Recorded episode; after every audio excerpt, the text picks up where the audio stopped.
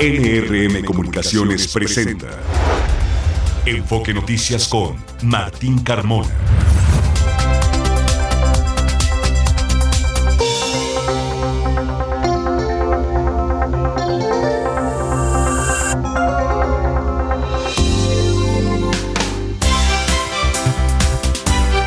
Amigos de la República Mexicana, muy buenas tardes. Bienvenidos a este enlace nacional de Enfoque Noticias. Son ya las 6 de la tarde en punto de este miércoles 27 de diciembre.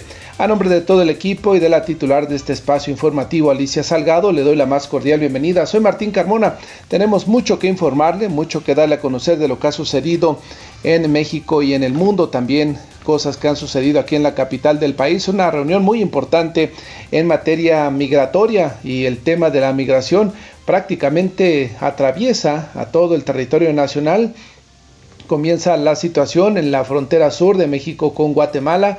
A partir de ahí se va derramando pues la presencia de diferentes eh, habitantes de países quienes han ingresado a México algunos de manera ilegal, algunos con algunas formalidades, pero el tema de la migración es algo que hoy por hoy nos está ah, complicando a, muchos, a muchos eh, mexicanos que se ven pues afectados por la presencia de los migrantes afuera de sus negocios, de sus propiedades y en medio de todo esto un gobierno federal que pues poco, que ha dejado, mejor dicho, que ha dejado mucho que desear en cuanto a tener un control, a tener una verdadera política de atención a la migración. De esto y más le estaremos hablando porque justamente en este informativo, en esta emisión de Enfoque Noticias. Vamos a irnos de inmediato con nuestra compañera Mara Rivera. Hoy justamente vinieron eh, funcionarios del gobierno de los Estados Unidos, se llegaron después del mediodía aquí a la Ciudad de México, llegaron al aeropuerto internacional Felipe Ángeles. A partir de ahí se, dirigieron vía carretera,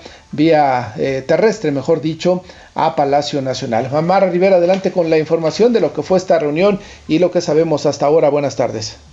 Claro que sí, Martín. Buenas tardes, auditorio de Enfoque Noticias. Pues mira, la secretaria de Relaciones Exteriores, Alicia Bárcena, que se acercó a saludar a la prensa, no propiamente a ser la vocera ni tampoco narrar detalles de esta reunión, simplemente comentó a grandes rasgos que la reunión que sostuvieron en Palacio Nacional esta comisión de funcionarios estadounidenses y el presidente Andrés Manuel López Obrador fue muy buena, fue excelente. Resaltó que la importancia radica pues en el tipo de acuerdos que se tomaron, que evidentemente se conocerán hasta que se firmen y se redacten estos acuerdos y en los temas tratados como todo lo relacionado con la relación económica de ambos países y de la importancia de reabrir los cruces fronterizos, pero la migración fue el tema central de este encuentro. Escuchemos.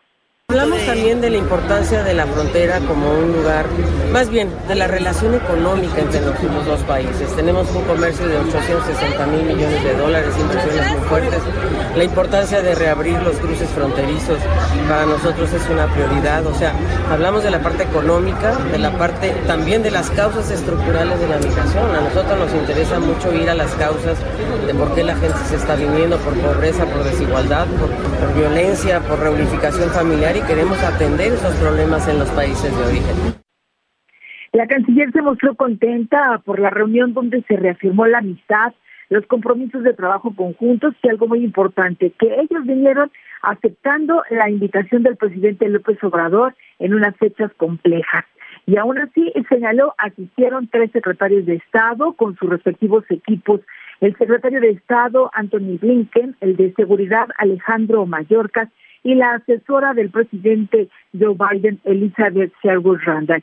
Y por parte de México, sus contrapartes. Dijo que ahora lo relevante es que aceptaron seguir reuniéndose periódicamente para trabajar en conjunto con los países de Sudamérica y de Centroamérica. Escuchemos. Lo que sí vamos a hacer es un equipo de, de trabajo conjunto para verlo periódicamente.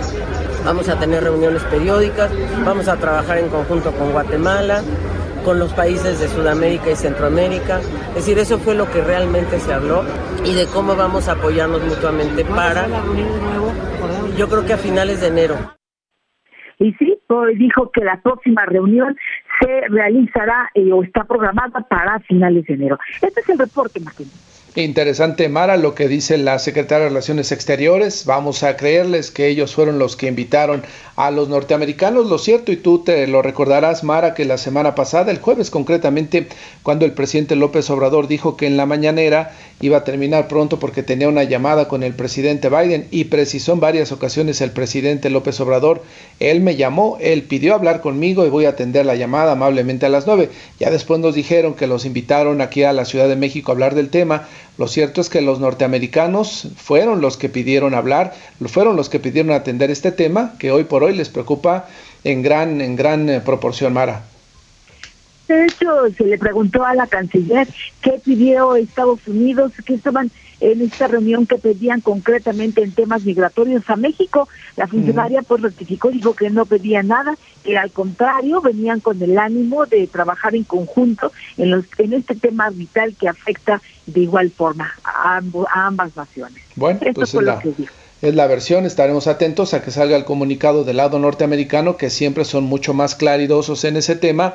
Y ya ves que nos enteramos hace varios años del presidente Donald Trump que había acordado que se enviara por parte de México a los elementos de la Guardia Nacional a la frontera y así sucedió, aunque después como que le hicieron ahí aquellos eran aquella estrategia del gobierno federal de aquí de nuestro país, pero lo cierto es que fue una exigencia del gobierno norteamericano que se cumplió finalmente, Mara. Así es, e incluso ahorita en este momento el mismo embajador de Estados Unidos en México, Salazar, eh, eh, él en su cuenta de Twitter dice que el trabajo conjunto con nuestros socios en México es crucial para la prosperidad y la seguridad de la región, así como para abordar la migración irregular. Así es que poco a poco a cuentagotas iremos sabiendo qué se trató y qué acuerdos eh, hicieron o, hicieron muy contenta a la secretaria de Relaciones Exteriores. Mara, gracias por la información, estamos atentos.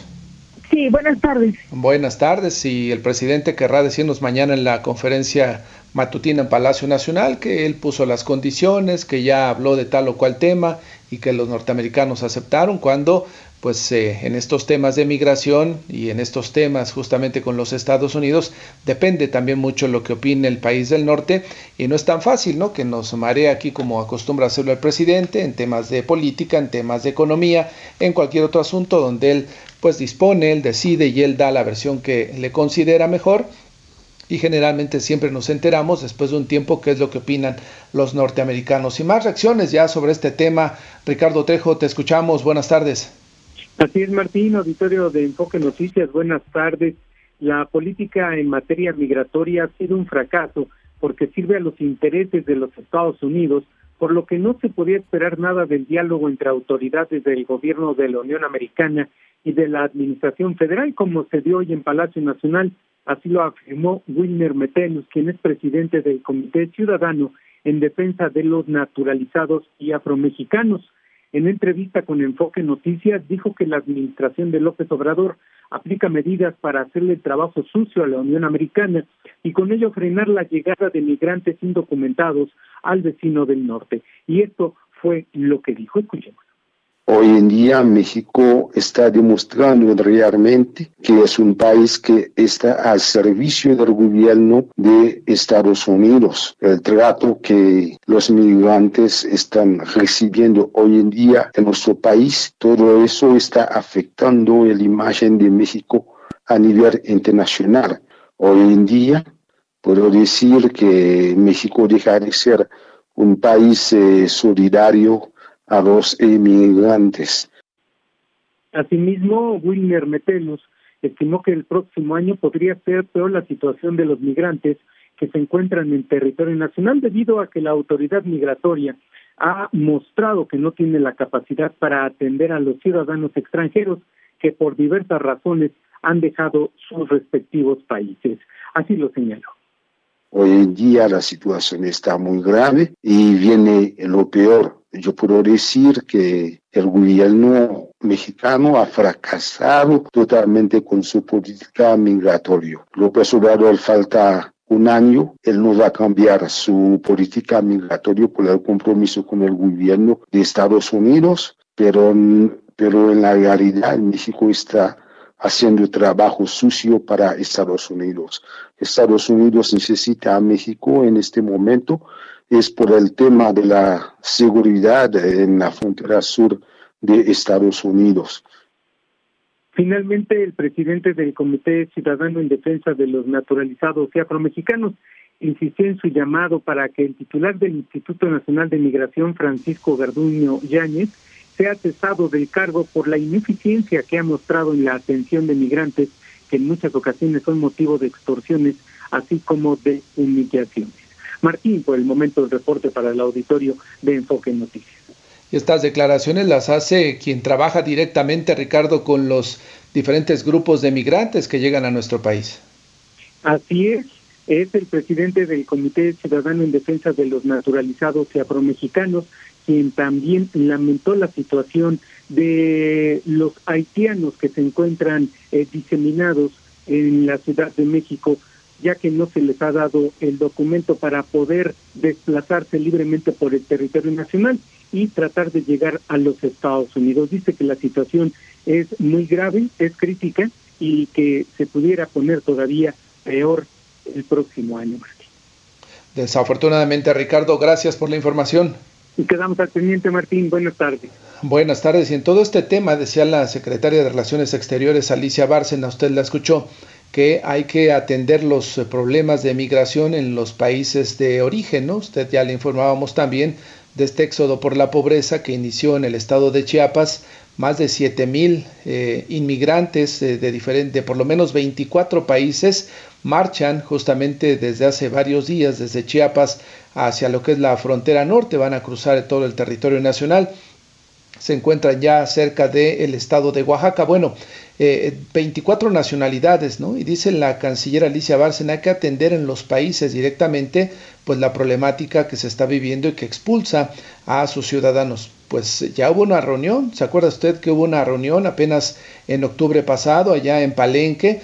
Eh, estuvieron presidentes de Venezuela, de, de Colombia, de varios países de Sudamérica, en donde hay ciertos o, elevados problemas, Guatemala, Ecuador, Honduras, eh, también estuvieron ahí presentes de Centroamérica, y pues hasta la fecha no se sabe que haya algunas líneas de trabajo definidas para que en los países que expulsan hoy a varios cientos o miles de, ciudadanos eh, hacia fuera de su territorio que llegan a México y a partir de aquí y pretenden ingresar a los Estados Unidos. No se conoce alguna iniciativa que uno de estos países haya implementado, ¿no? La mayoría lo único que dice o las declaraciones al final es que Estados Unidos nos ayude, que Estados Unidos nos dé dinero para que entonces pues lo invirtamos en nuestro país, lo desarrollemos en nuestro país y se queden nuestros capital, nuestros eh, habitantes, ¿no? Y uno se pregunta, necesariamente todo pasa por Estados Unidos.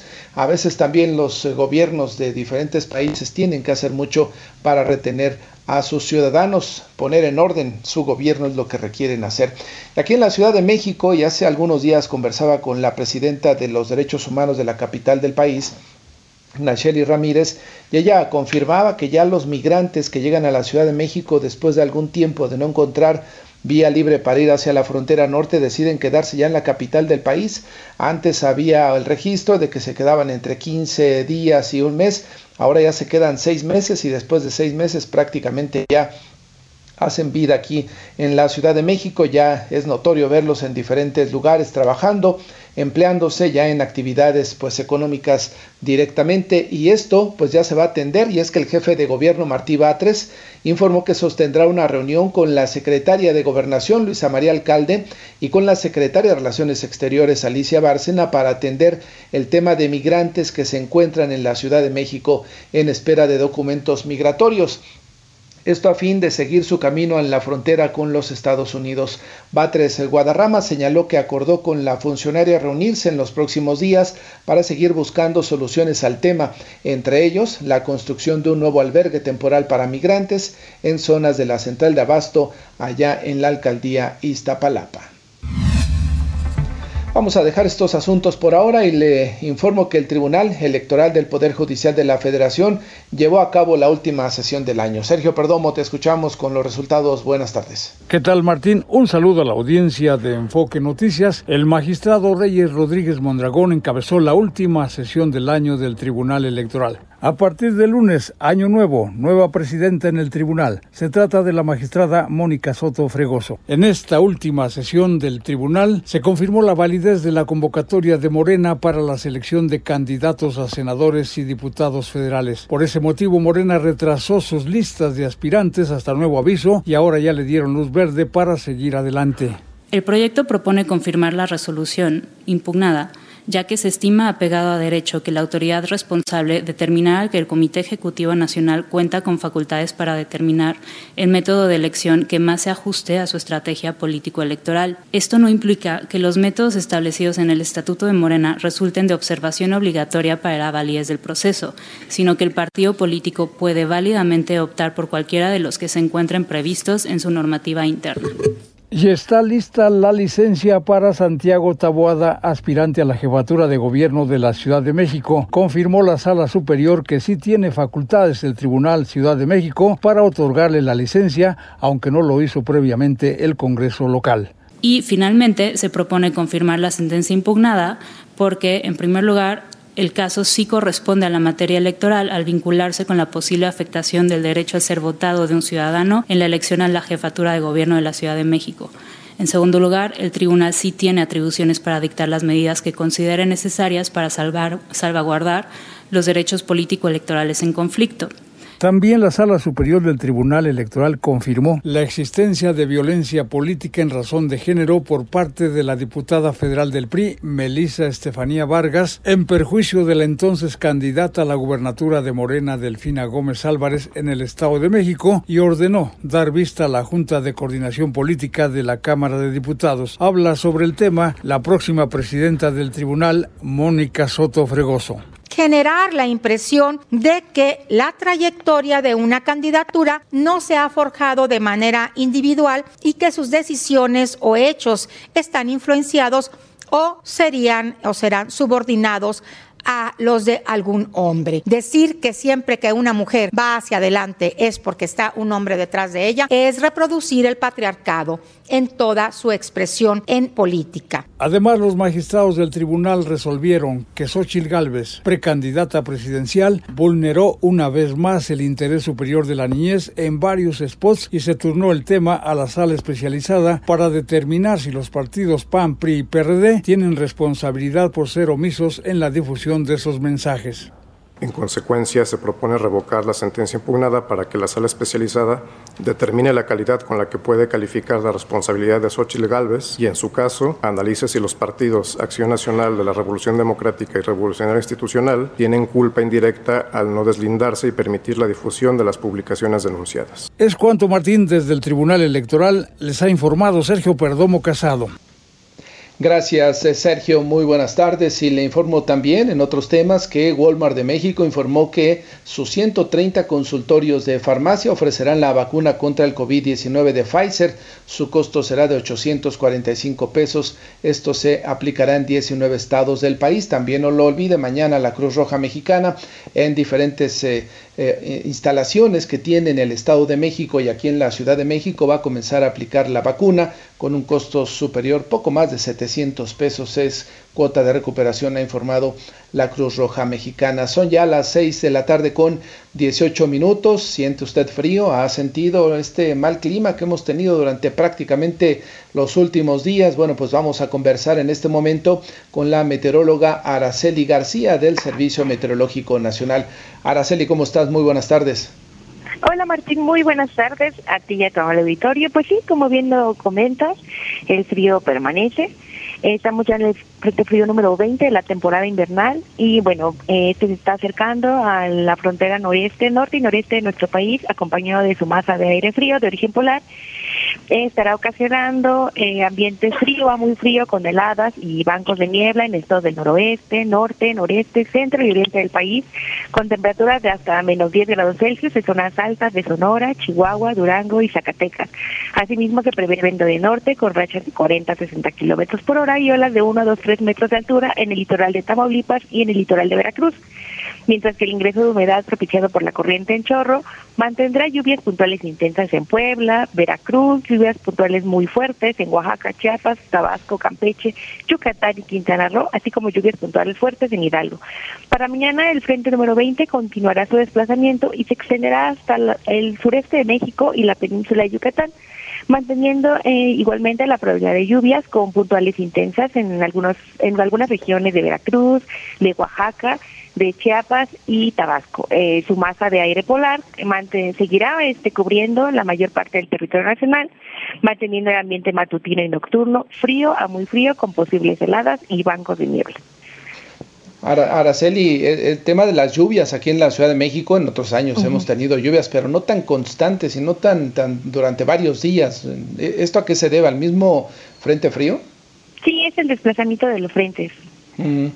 Y seguirá las lluvias también aquí en el Valle de México en las próximas en los próximos días. Así como se ha mantenido, son lluvias aisladas, pero sí. ¿Cómo esperan esperamos el año el año nuevo, la llegada del año, el año nuevo en las mismas condiciones? Pues mira, afortunadamente, eh, digamos, se seca un poco, pero lo que está manteniendo ahorita los nublados y estas lluvias eh, aisladas, incluso chubascos, es, el, es la corriente en chorro que está atravesando el país. Eh, la corriente en chorro se está desplazando hacia el oriente, entonces de alguna forma va a disminuir en estos días. hace una semana más o menos entró el invierno, ¿no? La estación del invierno y entró con todo, podríamos decirlo, Araceli. Así es, exactamente. Exactamente, el 21 de diciembre entró con todo. Hay que eh, cuidarse, hay que evitar cambios de, de, temperatura y hay que ser muy responsables con pues eh, tomar muchos líquidos y atender las disposiciones que nos marca la autoridad, Araceli. Así es, mantenerse hidratados y cubrirse bien mañana y durante la noche. Te agradezco mucho el reporte. Un saludo. Gracias, sí. Buenas tardes, Araceli García, eh, del Servicio Meteorológico Nacional. Ya escuchó usted, hay que cuidarse. Son ya las 6 de la tarde con 21 minutos, momento de hacer una pausa. Regresamos con más información. NRM Comunicaciones y Enfoque Noticias te desean un feliz y próspero 2024.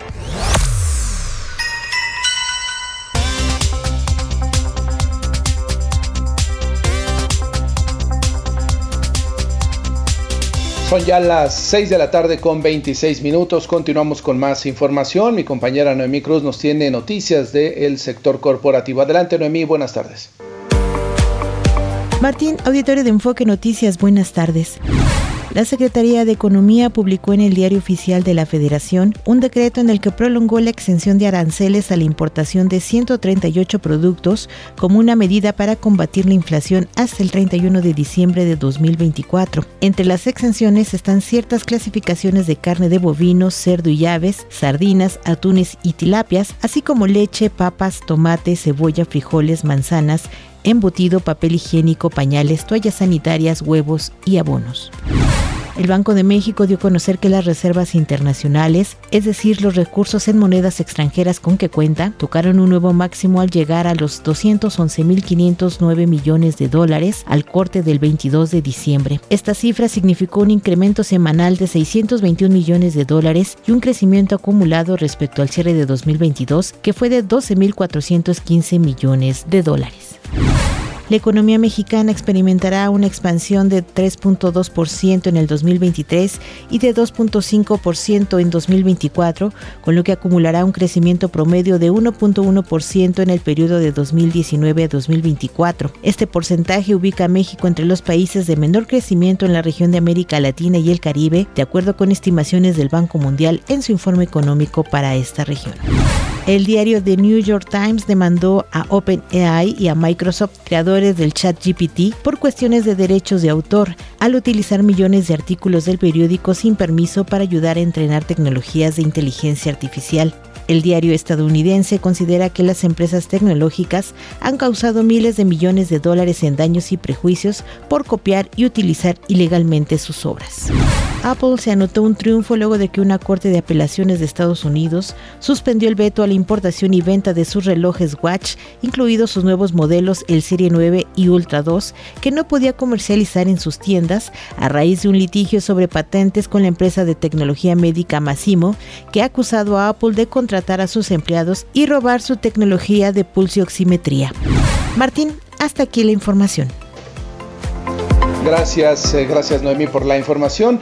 Revisamos los mercados si le parece el precio de la mezcla mexicana de exportación en este miércoles lo reporta Pemex sobre 70 dólares con 23 centavos justamente en el caso de los crudos de referencia, tanto el de Europa como el de los Estados Unidos presentan pues números eh, prácticamente estables. El europeo cerró en 79 dólares con 29 centavos, el de los Estados Unidos con 74 dólares por cada barril. El eh, precio del dólar hoy se mantuvo también pues con buena, con buena jornada, incluso bajó unos 4 centavos cerró niveles de 16.92 el dólar en operaciones al mayoreo, mientras que en bancos y casas de cambio se vendió hasta 17.40, el euro también se vendió en 18 pesos con 90 centavos y la bolsa mexicana de valores tuvo una corrección a la baja, perdió apenas el 0.32, 0.33%. El Dow Jones en los Estados Unidos ganó el 0.30% y el Nasdaq avanzó el 0.16%. Son las 6 de la tarde con 30 minutos. La temperatura promedio en el Valle de México es de 14 grados centígrados.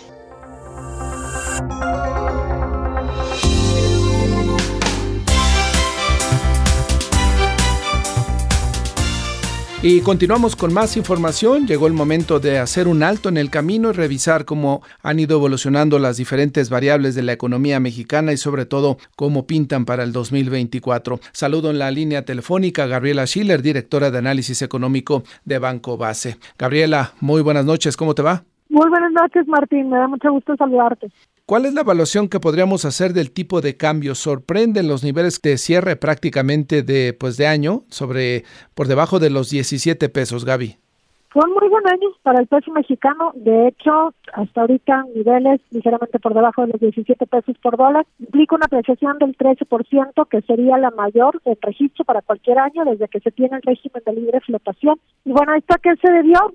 Han sido los mismos tres factores que desde el año pasado han generado apreciación en el peso, que son la entrada de divisas al país por exportación, remesas, inversión extranjera directa. El segundo, la política monetaria restrictiva del Banco de México, que mantiene un amplio diferencial respecto a la tasa de interés de la Reserva Federal. Y tercero, las apuestas a favor del peso a nivel internacional por el sharing, que hace pensar que bueno, pues va a seguir entrando inversión extranjera directa al país y que con esto van a seguir creciendo las exportaciones y que por lo tanto pues seguirá habiendo una amplia oferta de dólares. El peso mexicano no fue la divisa más, o no es la divisa ahorita más apreciada a nivel internacional. El peso colombiano es el más apreciado, pero te digo, comparado con sí mismo el peso, pues es la mayor apreciación del registro para cualquiera.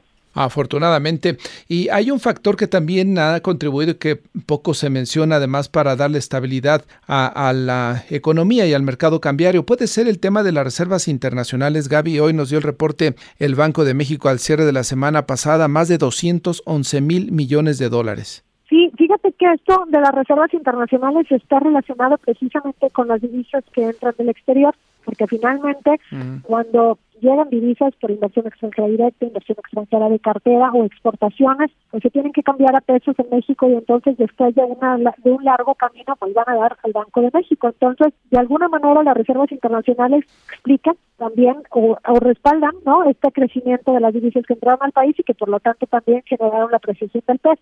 Y creo que también el factor detrás de todo esto es la autonomía del Banco de México, ¿no? que se ha respetado y también la amplia liquidez del peso mexicano. El peso es la divisa más líquida de toda Latinoamérica y la segunda más líquida a nivel internacional de las divisas de economías emergentes y no cierra, nunca hay, no hay horario ni de apertura ni de cierre. Nosotros siempre hablamos de, bueno, cómo inicia la sesión, cómo cierra la sesión, pero más bien como para poder homologarlo con el horario del mercado de capitales y decir más o menos qué pasó en ese día, pero en realidad el peso mexicano no tiene horario de operación y no hay control de capitales y por lo tanto esto hace que pues que a nivel internacional los inversionistas decidan invertir sobre la divisa. Si fuera distinto, o sea, como el real brasileño, donde es que es una divisa no entregable, o como otras divisas que tienen un horario de operación, pues el volumen de operación sería mucho menor y yo creo que la apreciación no hubiera sido tan marcada. Afortunadamente el sistema financiero mexicano y el cambiario pues han dado estabilidad también a las empresas para sus planes de inversión y todo esto. El punto eh, oscurito o gris le podríamos poner, Gaby, es en el impacto en las remesas para los mexicanos que viven de ese recurso. Sí, Yo creo que han sido dos los afectados con la apreciación del peso. Por una parte están los exportadores, que bueno, pues se enfrentaron a una fuerte apreciación y para los que no tenían una cobertura cambiaria, pues esto representó una caída de 13% en los ingresos, porque al cambiar los dólares, que al inicio del año los cambiaban en 19.49 pesos por dólar, pues ahorita los están cambiando por menos de 17 pesos. Igual los receptores de remesas. Y fíjate que con las remesas, bueno, pues hay un doble efecto, ¿no? Por la alta inflación que vivimos en México todavía y por la apreciación del peso y con esto se estima que las remesas este año pues van a perder alrededor de 8.5% de poder adquisitivo, que sería la primera pérdida de poder adquisitivo desde el 2013 y la mayor desde el 2010. Para el 2024 yo creo que el peso mexicano puede depreciarse moderadamente, sobre todo porque es año de elecciones en México y en Estados Unidos y esto generalmente ocasiona una mayor incertidumbre y que todo el mundo vaya y se refugie en dólares americanos y que por lo tanto pues tiende subir un poco el tipo de cambio. Y creo que las elecciones van a ser el factor principal de la cotización de peso dólar para el siguiente año. Uno de los que más va a pesar. Ahora retomemos el tema de la inflación. Afortunadamente mantuvo tendencia a la baja a lo largo de la segunda parte de este año. Se detuvo un poco al cierre de en estos últimos días ya de eh, diciembre y noviembre sobre todo. ¿Qué expectativas se abren para la inflación el próximo año y las tasas de interés, Gaby? ¿Cómo las ves? Fíjate que todo parecía indicar que la inflación iba a seguir disminuyendo y que a lo mejor podríamos cerrar el 2024 en 3.5%, pero esto fue hasta que se publicó el superdéficit presupuestario para el 2024, con el déficit de 4.9% del PIB, no visto desde 1988. Yo creo que la inflación puede cerrar alrededor de 3.9%, esto es pues un incremento de 0.4 puntos porcentuales en la inflación debido a este mayor gasto de gobierno que se va a financiar con deuda.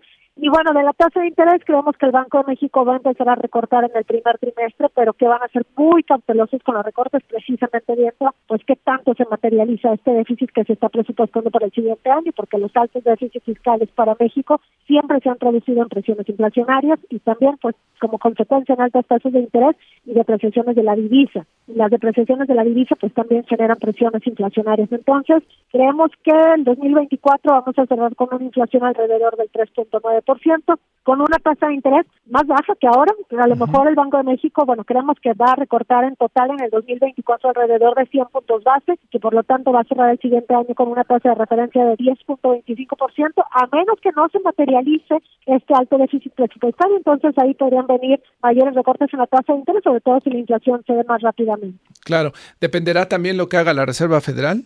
Sí, creemos que esto va a ser muy importante, sobre todo porque uno de los factores que ha generado la apreciación del peso mexicano es el diferencial de tasas de interés entre México y Estados Unidos. Y si la Reserva Federal es todavía más cautelosa en los recortes, pues entonces esto implicará un menor diferencial de tasas de interés y por lo tanto mayores depreciaciones del peso. Y creemos que el Banco de México pues sí se va a estar fijando ¿no? en lo que haga la Reserva Federal. Aunque la política monetaria de México es independiente de la Reserva Federal, la Reserva Federal es el Banco Central de la economía más grande del mundo y por lo tanto genera olas en el resto del mundo y cómo no sobre México que somos su socio comercial. Totalmente. Finalmente te preguntaría qué expectativas ves sobre el Producto Interno Bruto.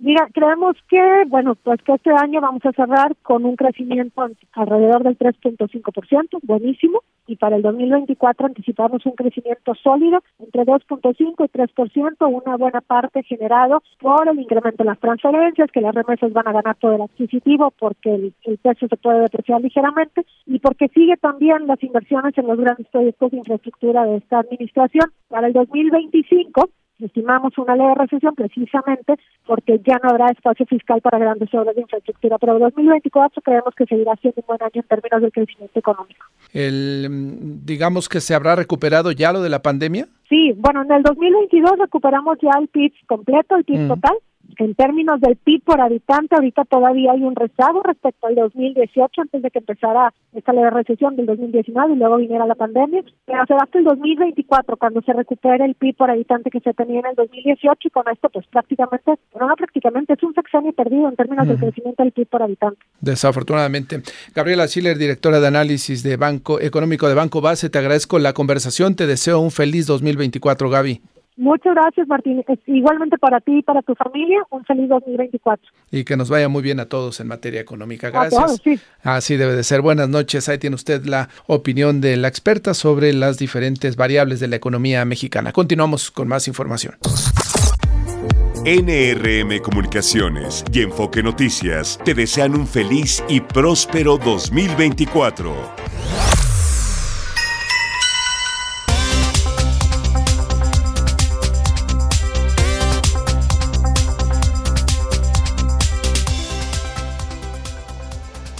Son ya las 6 de la tarde con 42 minutos. Continuamos con más información. Ya le dábamos cuenta del resultado que informaba la secretaria de Relaciones Exteriores, Alicia Bárcena, de la reunión entre funcionarios del gobierno de los Estados Unidos y funcionarios del gobierno mexicano encabezados por el presidente López Obrador. Hace unos minutos, el secretario de Estado justamente de la Unión Americana, Anthony Blinken, escribió en su cuenta de Twitter, la asociación entre Estados Unidos y México es crucial para la prosperidad y la seguridad en nuestros países y en todo el continente americano.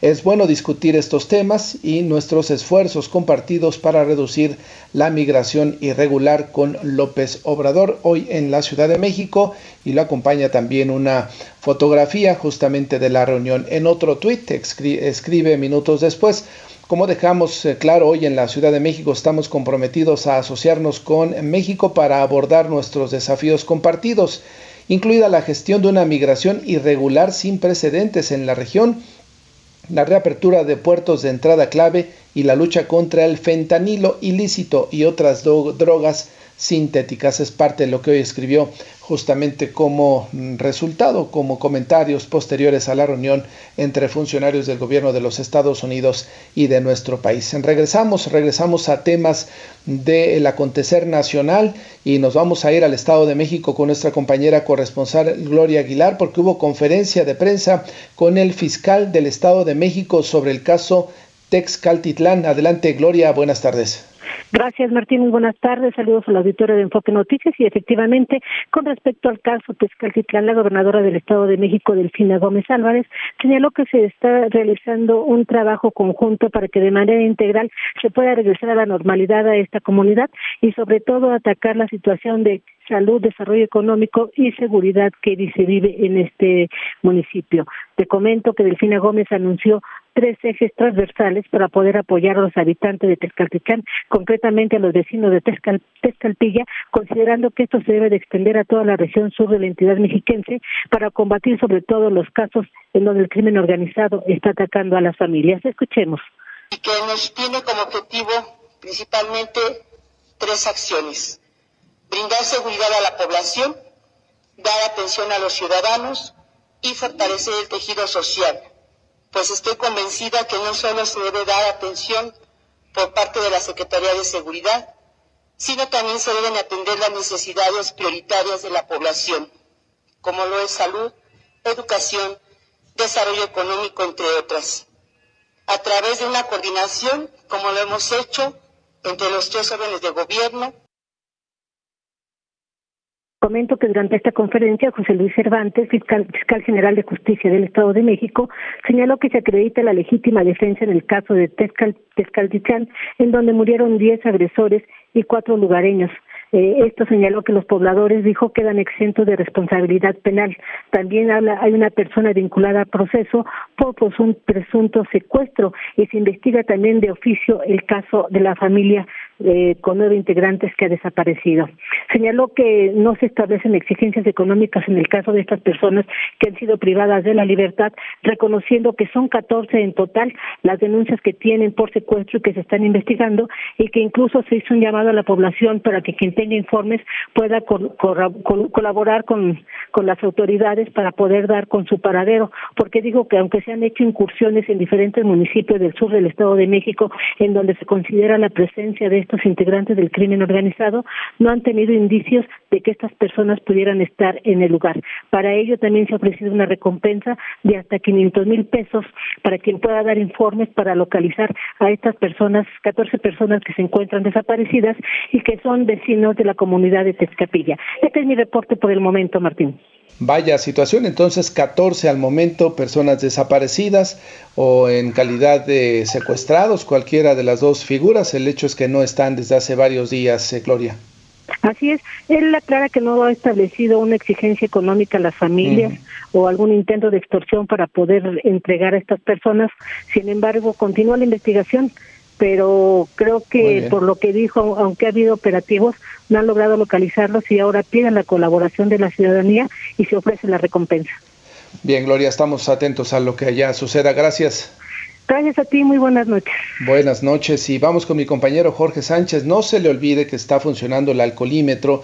Este programa conduce sin alcohol en diferentes puntos de la Ciudad de México y está hasta los primeros días del mes de enero. Jorge Sánchez, ¿y cuál es el saldo hasta ahora? Buenas tardes, buenas noches. Gracias, eh, Martín. Auditorio de Enfoque Noticias, muy buenas noches. La Secretaría de Seguridad Ciudadana está informando que hasta el momento se han aplicado 348.131 pruebas de alcohol stop ambiente al interior del vehículo y 13.844 pruebas de alcoholemia aire expirado, lo que ha permitido remitir al Torito a 1.431 conductores y enviado al depósito vehicular a 1.411 automotores. La Secretaría de Seguridad Ciudadana ha enfatizado su exhorto a los automovilistas a no conducir bajo el influjo de bebidas embriagantes. Recuerda que el alcoholímetro funciona los siete días de la semana en puntos itinerantes de las 16 alcaldías de la capital. Precisamente desde las 6 de la tarde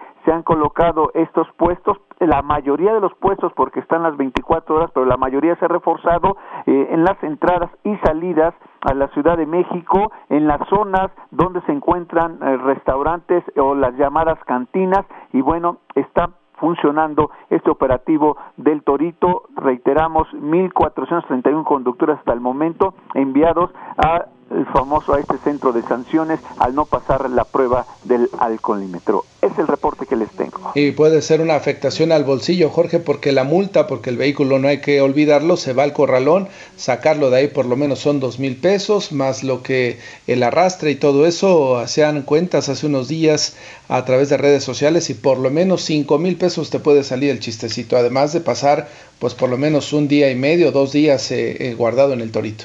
Efectivamente, y quien no cumple esta sanción, aunque se ampare, no podrá sacar su vehículo hasta cumplir las horas de sanción por parte de las autoridades de la Secretaría de Seguridad Ciudadana. Y pagar la multa, por supuesto.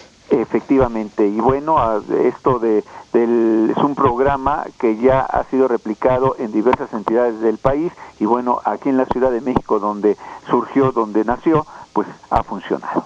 Totalmente, gracias eh, Jorge. Estamos pendientes.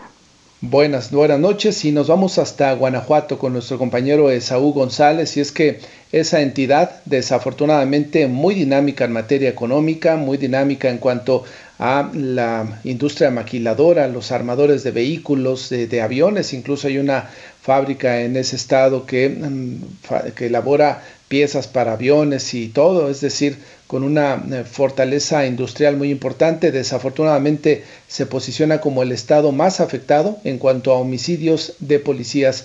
Desafortunadamente. Saúl González, te escuchamos con la información. Buenas noches. Saludos Martín a ti y a todo el auditorio de Enfoque. Este es mi reporte desde Guanajuato y es que Guanajuato se posiciona como el estado más afectado en homicidio policías, con un registro de 59 policías asesinados, seguidos por Guerrero con 39, Zacatecas con 31, Michoacán con 28 y Jalisco y Veracruz con 23 cada uno, según los datos estadísticos del registro de policías asesinados 2023. La violencia contra las fuerzas policiales en México ha alcanzado un total de 403 agentes asesinados en lo que va del año 2023, promediando que por cada día se pierda al menos la vida de un servidor público, según los datos estadísticos del registro de policías asesinados 2023. Guanajuato encabeza la lista de estados más afectados por los asesinatos de policías durante estos cinco años, consolidándose como epicentro de una crisis que no cesa según datos de causa en común.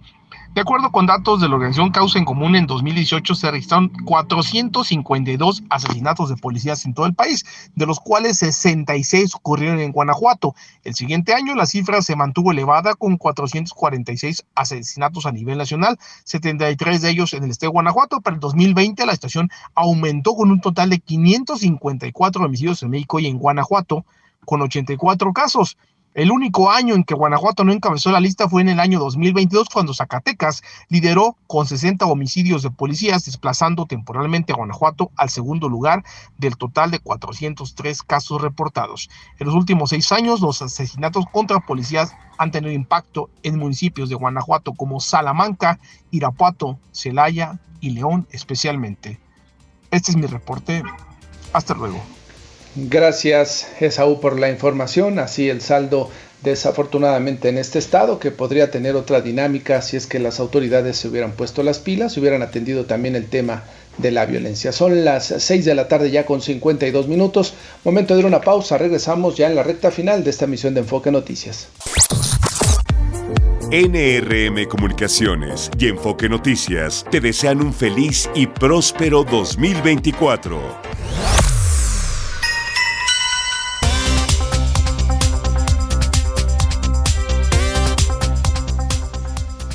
Son ya las 6 de la tarde con 56 minutos. Vamos con Natalia Estrada porque hoy se ha anunciado que habrá renivelación, es decir, habrá algunas obras para reparar algunas estaciones de la línea B del metro. Natalia, te escuchamos adelante.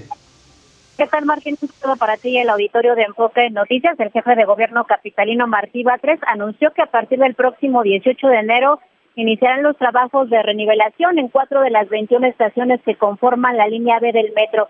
En conferencia de prensa detalló que los trabajos de rehabilitación se harán en el tramo que comprenden las estaciones San Lázaro, Ricardo Flores Magón, Romero Rubio y Oceanía. Vamos a escuchar. El servicio va a seguir normal, no se van a ver afectados los usuarios y eh, ese es un punto fundamental que era parte de los interrogantes, dice, ¿se iba a cerrar o no la línea B? No, no se va a cerrar no se va a cerrar la línea B para las obras, van a ser obras eh, nocturnas, obras realizadas por la noche. Esos son los elementos eh, fundamentales de las obras que se van a realizar en la línea B del metro. Por otro lado, el director general del metro, Guillermo Calderón, refirió que se espera que las obras tengan una duración de cinco meses detalló que con estas obras se pretende corregir el hundimiento diferencial que ocasionó deformaciones en vías y por consecuencia reducción en la velocidad de los trenes. Escucha. A lo largo del tiempo se ha ido hundiendo parte de la estructura y estos plintos han quedado eh, abajo, se han venido separando de la vía. Lo que vamos a hacer, estos plintos, que son estos bloques de concreto sobre los que va fijada la, vía, se van a nivelar haciéndolos crecer por ese porcentaje, por esos centímetros que se ha hundido, de tal forma que a lo largo de estos 4.18 kilómetros iremos nivelándolo de tal forma que otra vez tenga el apoyo correspondiente. Y bueno, pese a que usuarios también mantienen la queja, Martín Auditorio, por el tiempo que toma el recorrido Pantitlana Isabel la Católica de la línea 1 del metro, pues Guillermo Calderón sostuvo que toma menos de 30 minutos el recorrido. El funcionario refirió que diariamente se monitorea el comportamiento de esta línea, la línea 1 del metro, en el tramo que fue reabierto tras ser modernizado. Martín, la información que les tengo. O sea que están haciendo más tiempo que antes de que la repararan, Natalia. Así es, Martín, es la queja de los usuarios que han pues eh, tardado hasta más de una hora en poder eh, hacer su recorrido, pero insiste el funcionario en que pues la velocidad es buena y que pues al menos unos 29 minutos sí tardarás en, realizar tu, tu recorrido en este eh, sistema de transporte. Martín. Habrá habrá quien diga que mejor lo hubieran dejado como antes, ¿no? Si te iban a si te ibas a tardar más en llegar a tu destino. En fin, así son las cosas que suceden en el metro. Gracias, Natalia pendientes. Buenas noches. Buenas noches. Y llegamos al final de Enfoque Noticias. A nombre de todo el equipo y de Alicia Salgado, titular de este espacio informativo, le agradezco su atención. Que deseamos que tenga usted excelente noche. Soy Martín Carmona. Hasta la próxima.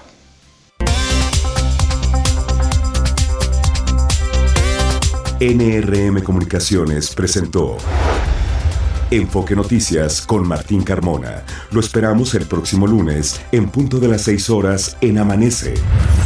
NRM Comunicaciones. Derechos reservados.